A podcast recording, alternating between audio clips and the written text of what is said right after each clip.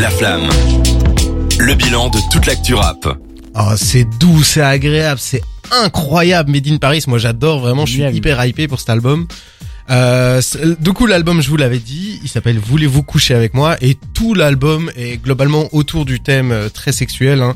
Les morceaux s'appellent euh, Préliminaire, Sentiment, Champagne, Pornstar, Martini, bref, vous avez plus ou moins compris le, le, le- principe.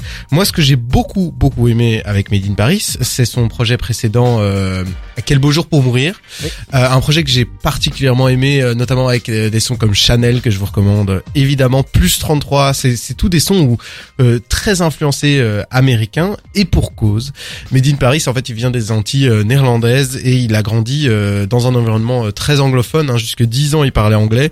Il a il est arrivé en France et euh, à 10 ans et là voilà, il a c'est là où il a tout doucement appris le français.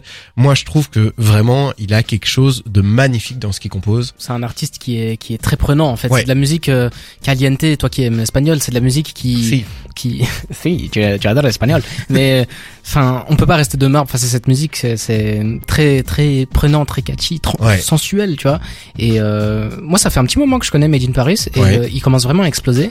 Pour pour l'anecdote d'ailleurs, son premier EP qui s'appelait euh, Dopamine Effect Ouais. était totalement en anglais. Ah, je savais pas du Donc tout. c'est un rappeur qui de base chantait en anglais. Je vous avoue que c'était moins bon que maintenant. Je suis content qu'il ait fait la passerelle euh, à- au français du coup.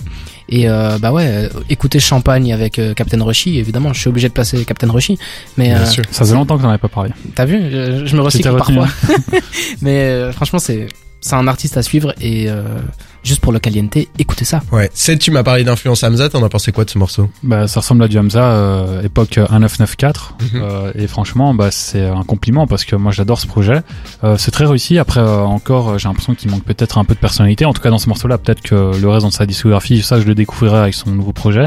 qu'on va écouter euh, attentivement pour la semaine prochaine. Ouais. Donc, euh, c'est euh, voilà, il s'inspire d'Hamza. Après, moi, il y a quand même ce problème. Made in Paris pour un gars qui n'est même pas parisien de base. Je trouve ça assez étrange.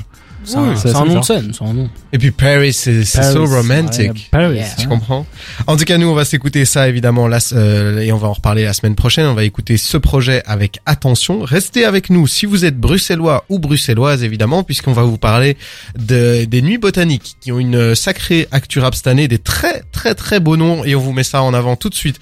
On fait le tour des meilleures soirées des nuits botaniques sur des thèmes.